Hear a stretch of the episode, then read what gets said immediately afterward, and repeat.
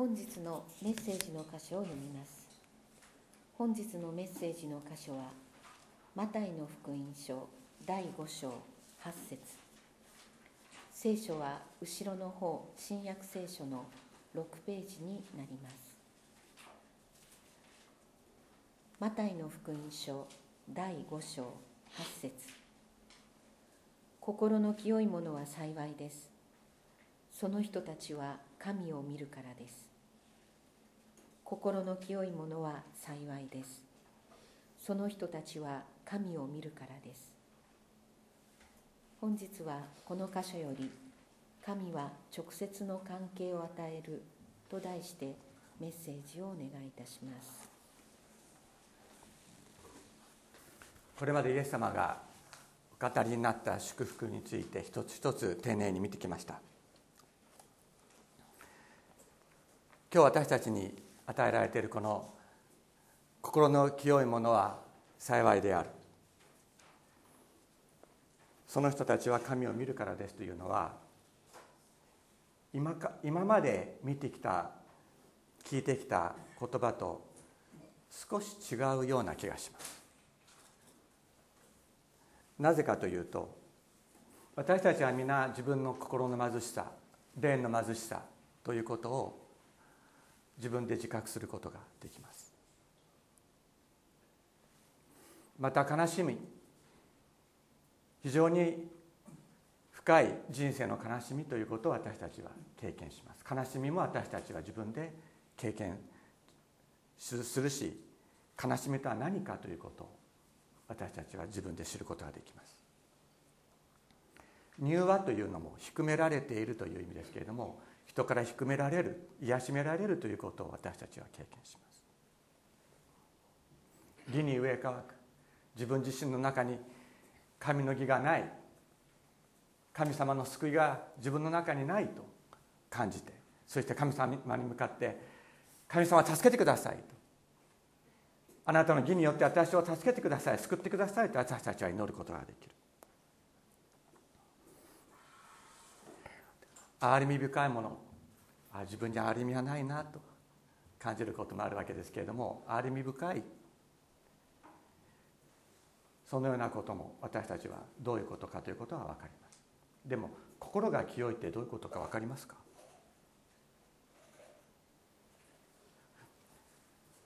自信を持って私は今日ここで心が清いと手が挙げられる人は何人ぐらいいるんでしょうか？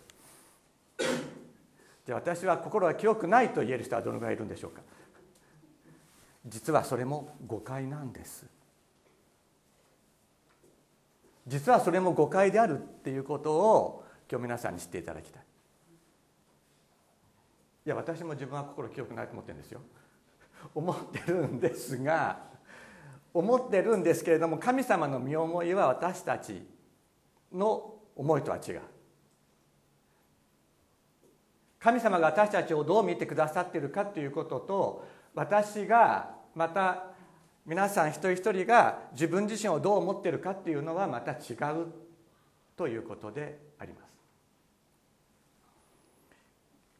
心の清いものは幸いであるということについて、まあ、マルチン・ルターもですね宗教改革者マルチン・ルターもどういうことかということについて、まあ、詳しく説教の中で語ったりしていますけれども誤解があるというんですね。清い生活を送っていけばだんだんだんだん清くなって神を見ることができるようになるんじゃないかというふうに思うのは誤解であるというのです。じゃあ心が清いと言いますけども心が汚れた状態というのももちろんあるわけですね。じゃあ皆さんにとって心が汚れた状態ってどういうことでしょうか。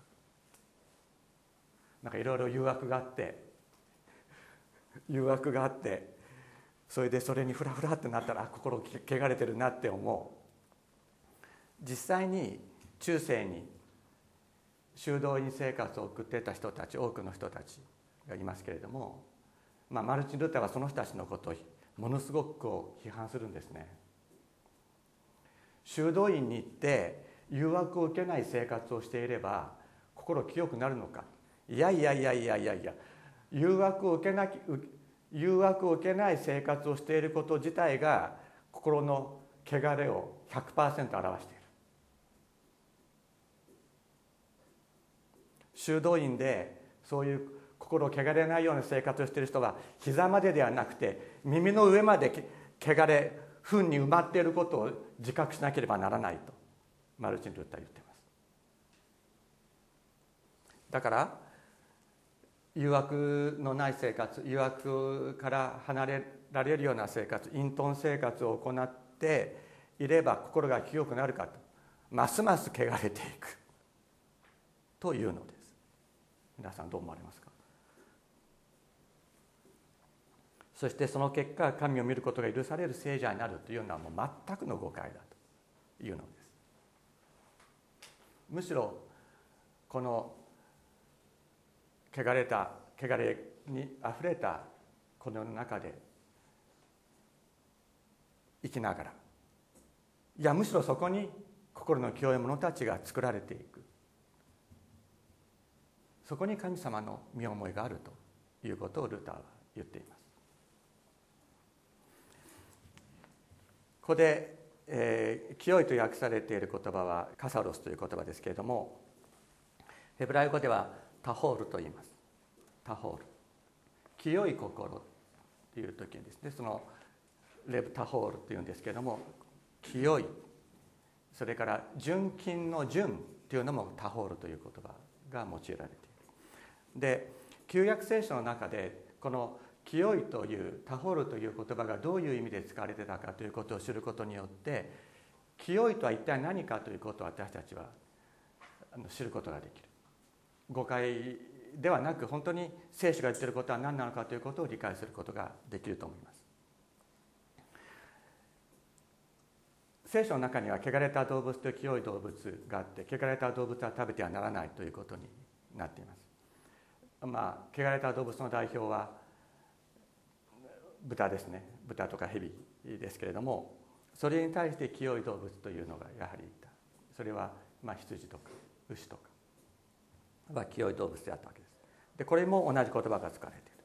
それから清い体と生理的な汚れっていうのがあるんですね、まあ、女性の場合には月経があったり男性の場合には性で汚れるということがあるわけですけれどもそういうものについても清い汚れたということが言われていた。そして宗教上の猜疑上の清さと猜疑上の汚れというのもある。例えば死に触れる。と。汚れる。ということがあるわけですね。それから先ほど言ったように金についても清い金つまり純純金とそうじゃない金がある。で旧約聖書ではあまり多くないんですけれども道徳的な清さということも旧約聖書の中で語られている。でこれは全部全部全部タホールという言葉で、えー、表されています。ここですごく重要なのは汚れを清める方法があるっていうんですね。自分が清いと思っても清くならない残念ながら。清める方法に従って初めて清くなるのです。例えばその生理的な汚れについては湧き水で身を清めたりする。そして菌を清めるのは火ですね。火によって金を清める。それから、えー、罪の汚れ。これは血によって清める。死に触れた時に汚れる。猜疑状の汚れは目牛の灰を目牛をもう完全に焼き切ってですね燃やしてその灰をその湧き水に加えたものをかけてもらったら清くなるっていうのがあるんです。でこれここでね面白いことあるんですがこの目牛の灰を加えた水を作る人たちっていうのは祭司なんですけれどもそれは祭司は最初身を清めてつまり清い状態でそれを作るんですけれども作ってる間にね汚れちゃうんですよ。最初は清いんですよ。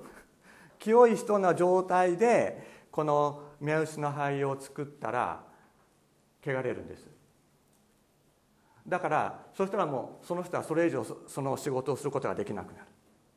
そうすると今度は清い人がその続きをするんです。で続きをするとまた汚れる。で最後に清い人にその目薄な灰で作った水をこう振りかけてもらって。それでやっとみんな清くなる。わかりますか？つまり清いか清くないかって最初清かったんだから最後まで清ければ清いことにしてくれればいいじゃないですか。でもそうならない。聖書は聖書の原則っていうのはそういうものではない。だから神様が決めた方法じゃないと清くならないんです。自分が自分はいくらね私は祭司でこの清い水を作るための奉仕をしてるんだから清いんだと思っても清くないんです。汚れるんです。そそういう人たちも清めていただかなければいけない。これ非常に重要なんですね。だからまあそうなったら自分が清いのか清くないのかえ一体どうなんだろうって。私今朝ちゃんとシャービてきたしとかね。思ってもやっぱりそれは違う。身を清めて礼拝に来ました。うんそれではちょっと記憶になってないかもしれないなということであるわけです。で当時のパリサイ人たちは神経質なほどに立法上の今言った清さということを問題にしていました。だから汚れに触れないように人が死んでるかもしれないと思ったら見捨てていくんです。あの有名な、えー、良きサマリア人の話ありますでしょ？で最初は祭司がこう人が倒れてるのを見て避けていくじゃないですか血を怪我してて血に触れたら汚れちゃうからまた死んだ死んでいたりすると汚れてしまうのでもうできるだけ離れて触れないようにしていったそういうことなんです。まあ、それほどまでに当時のパリサイ人たちは立法上の清さということを問題にしていました。ところがイエス様は何とおっしゃったか。体の清さとか祭儀上の清さということは問題ではない。また体の汚れや祭儀上の汚れというのは問題ではないとおっしゃった。心の清さということを問題になさったのであります。マルコの福音書1章40節にこのように言われています。さてサラートこれはハンセン病を含む重い皮膚病ですね。さてサラートに侵された人がイエスのもとに来てひざまずいて懇願した。お心一つで私を教訓することがおできになります。イエスは深く憐れみ手を伸ばして彼に触り私の心だ清くなれと言われた。するとサラートが消えてその人は清くなったイエス様は言葉だけでお心だけで記憶することはできた。だけどイエス様は触られたのです。触れられたのです。それはイエス様ご自身がその人と同じになるため。でありますけれどもその触れるという行為を通してイエス様自身は立法上汚れたんです。でもイエス様はそんなことは人の尊厳を癒しめることはできないということをご自分の行為をもって明らかになさいました。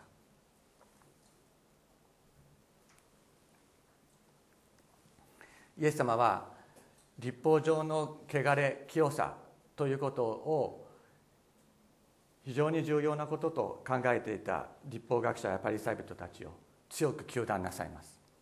マタイの福音書の23章にこのように言われている。災いだ。偽善の立法学者パリサイ人。お前たちは器や皿の外側は清めるがその中は強奪と宝珠で見せている。杯や皿っていうのは体のことですね。の外側は清めるけれどもその中心は強奪と宝珠で見せている。目の見えないパリサイ人はまず杯の内側を清めよう。そうすれば外側も清くなる。災いだ。偽善の立法学者パリサイ人たち。お前たちは白く塗った墓のようなものだ。外側は美しく見えても内側は死人の骨やあらゆる汚れでいっぱいだ。同じようにお前たちも外側は人に正しく見えても内側は偽善と不法でいっぱいだ。と言ってイエス様はパリサイ人立法学者を厳しく糾弾なさいました。それは体の汚れ体の清さということだけを問題にして自分本当に内面的な清さそういうことについて全く心を払わなかったからです。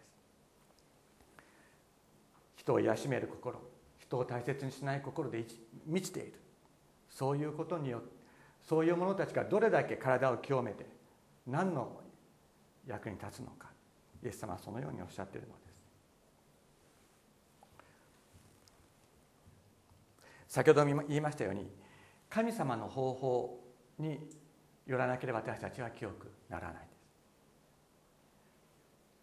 私は清くなるために今日から40日40夜の断食に入ります。私が仮にですよこう、えー、宣言してどっか断食道場みたいなところに行ったとしても残念ながら清くならないんです。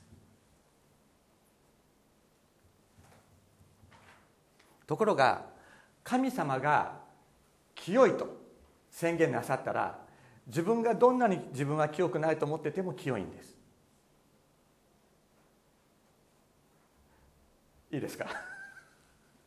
いいですか？神様が清いと宣言なさったら自分自身は自分のことをどんなに汚れていると思っていても神様の目には清い。清いんです。そのことをぜひ今日知って帰っていただきたいと思います。イエス様が私たちを清める方法が2つある。一つはキリストの言葉です。これはキリストの死と言ってもいい。いいですか？でもう一つはイエス様の十字架の血です。でこれは両者は一つの実態を表します。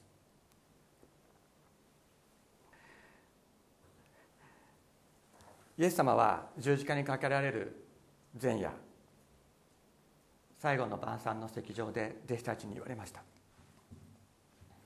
あなた方は私があなた方に話した言葉によってすでに清いのだ。とおっしゃいました？皆さん思い出していただきたいんですけど弟子たちこの後どうするんでしょうか？みんなイエス様を知らないって言ってイエス様を否定して逃げていくんです。この後信仰が分からなくなるんです。イエス様が分からなくなるんです。今まで見えてたと思っていたイエス様が見えなくなるんです。だけどイエス様は言われたんです。あなた方は私があなた方に語った言葉によってすでに清いと言われたのです。今日私たちが自分がどれほど汚れた人間であるかということを自覚していてももちろんそれを自覚することは重要です。しかし神様があなた方は私があなた方に語った言葉によってすでに清いとおっしゃってくださるその言葉に私たちは耳を傾けたいと思います。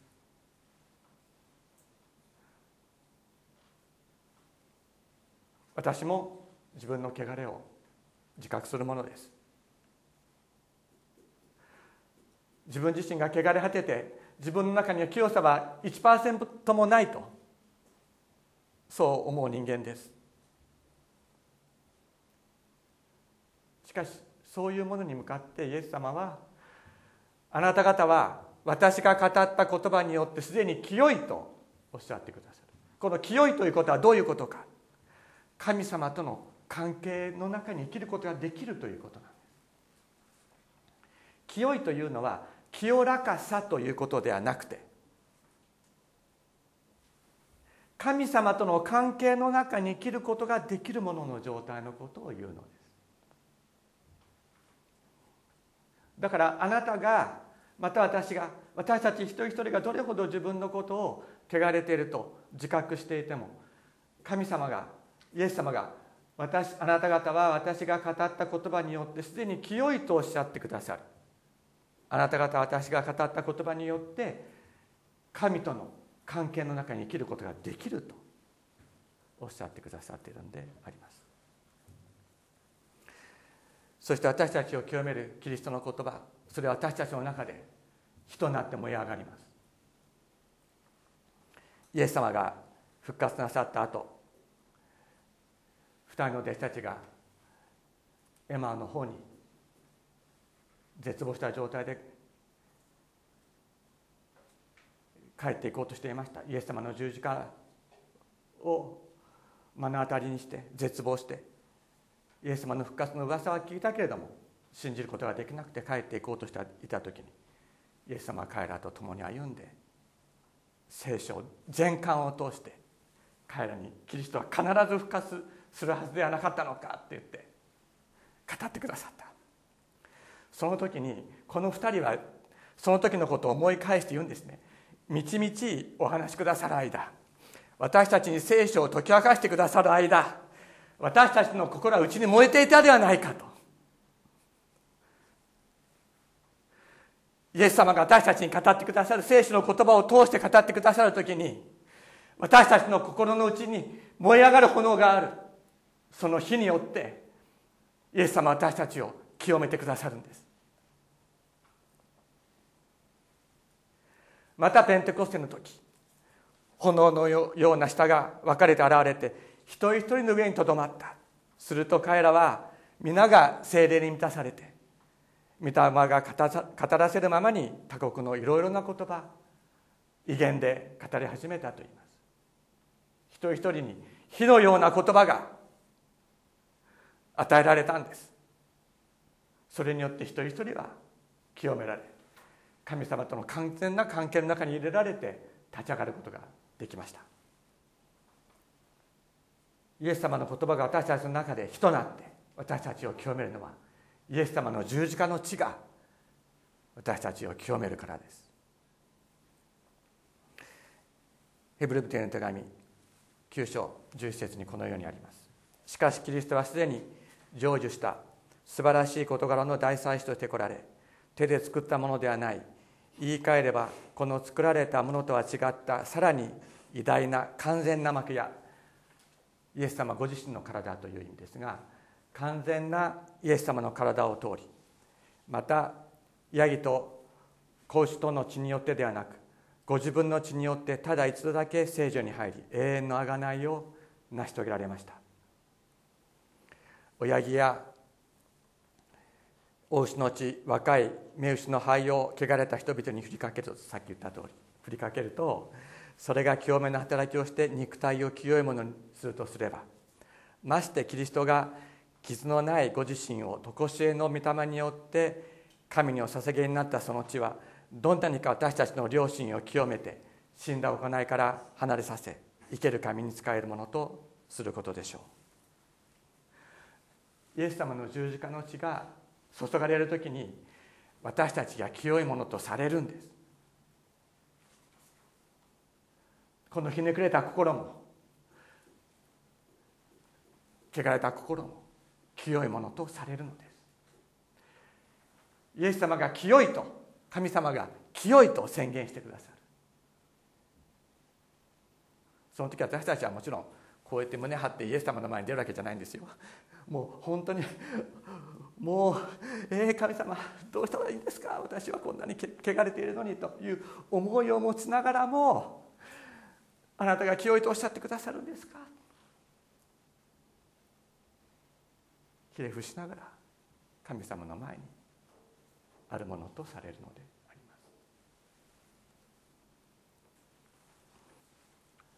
ヘブルペンヘブルビテン手紙10章19節。こういうわけで兄弟たち私たちはイエスの血によって大胆に誠の聖女に入ることができます。イエスはご自分の肉体という垂れ幕を通して私たちのためにこの新しい生ける道を開いてくださいました。また私たちには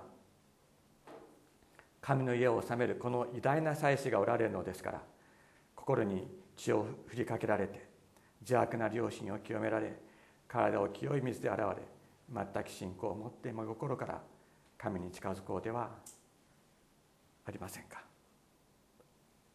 イエス様の血が私たちの心に振りかけられる。その時は私たちは神様が清いと宣言されるものに変えられるのです。もちろん私たちは日々の生活の中で自分自身の罪を自覚することはあります。しかし聖書は言うんです。神の子イエスの血は全ての罪から我らを清める。神の子イエスの血は全ての罪から我らを清め毎日注いでくださる方がいるのであります。その人たちは神を見ると言われますけれどもそれは先ほど言いましたが清められるということは神様との関係を与えられるということです。神様の前に出ることができるということ。神様の前に出ることができるっていうのは一人一人が神様と直接的に関係を持つ目を見合わせることができるということであります。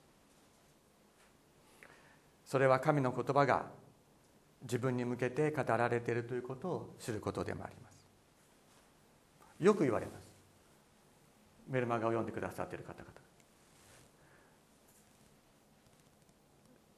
そのメルマガの言葉は私のために書いてくれてるんですか？と言われることは何度もあります。それは私が多分多分ではない。絶対に私が自分の考えを変えてるんではないからだと思います。神様が憐れんでくださった。神様が導いてくださった。満たしてくださった。清めてくださった。そのことをただ書いてるだけです。しかしその言葉が神の言葉が自分に向かって語られていると感じる。それは神様が直接語ってくださっているという経験であります。そのように神を見るというのは神様との直接の関係を与えられるということです。旧約聖書の中にですね神の顔とか主の顔という言葉がたくさん出てきます。まあ主の前と訳されることもあるんですけれどもヘブライ語のの言葉でその前と訳されている言葉は顔という意味なんですね。顔という言葉なんですが神の顔主の顔という言葉が何度も出てくる。最近最後の、えー、祝祷の時にですね民数記の言葉を語っていますけれども主が御顔をあなたに向けてあなたに平安を安を賜りますように。主があなたに御顔を向けてくださいますようにと祝福いう言葉があり祝福の言葉があります。神様が一人一人に顔を向けてくださる。それが神を見るということであるのです。私たちが目が開かれて神の顔を見るというよりはむしろ神様ご自身が私たち一人一人に顔を向けてくださる。そういう存在へと私たちは変えられるのだ。ということです。コリントビテの手紙の第一の13章にこういう言葉があります。最後のところです。13章の12節。今私たちは鏡にぼんやり映るものを見ていますがその時には顔と顔を合わせて見ることになります。今私は一部分しか知りませんがその時には私が完全に知られているのと同じように私も完全に知ることになります。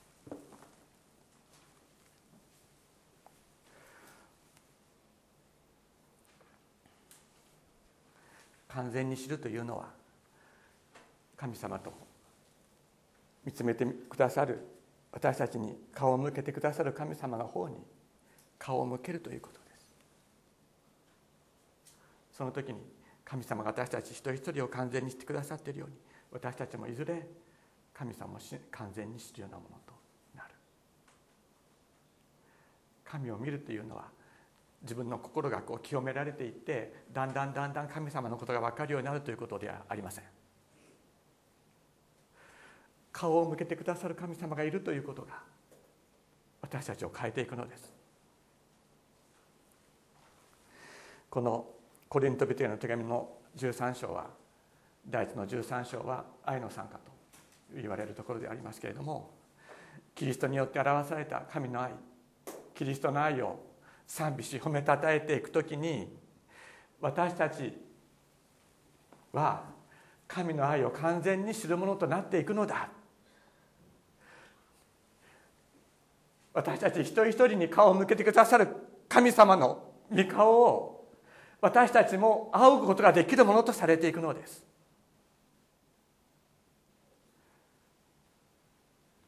それをなす私たちのためになしてくださったのがイエス様が語ってくださった言葉でありイエス様が十字架に捧げてくださった十字架の地であります。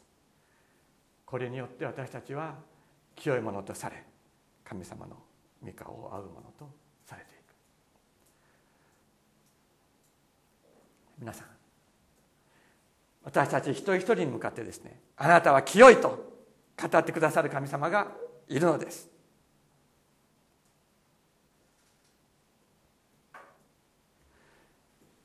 人一人に語ってくださるあなたは清いとお祈りをしましょう。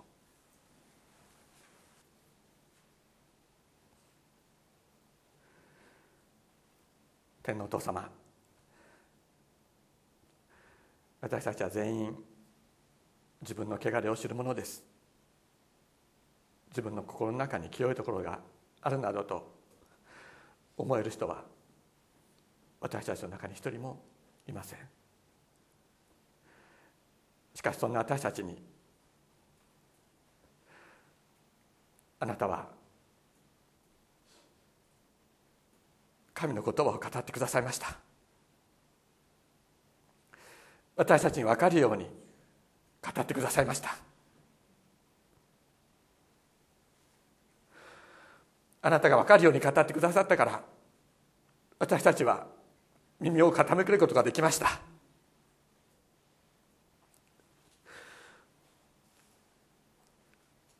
あなた方は私が語った言葉によってすでに清いとおっしゃってくださったイエス様。感謝いたします。私たちはあなたの言葉を聞いて本当にどうしたらいいかわからない。そんな愚かなものです。自分が清いなどとは決して思えないものにあなた方はあなた方はすでに清いと語ってくださった。あなたの言葉私たちを記憶するあなたの言葉を大切に本当にそれを本当に心に大切にしていくことができるよう助けてください。また十字架に捧げてくださったあなたの血。受ける資格のなかった私たちに注いでくださったことを感謝いたします。この邪悪な心を清められあなたの今に聖様ひれ伏しながら歩んでいくことができますように。導いてください。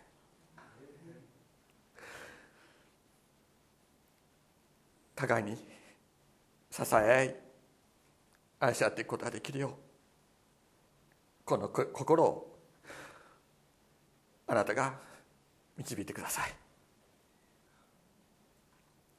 感謝してイエス様の尊い皆によってお祈りします。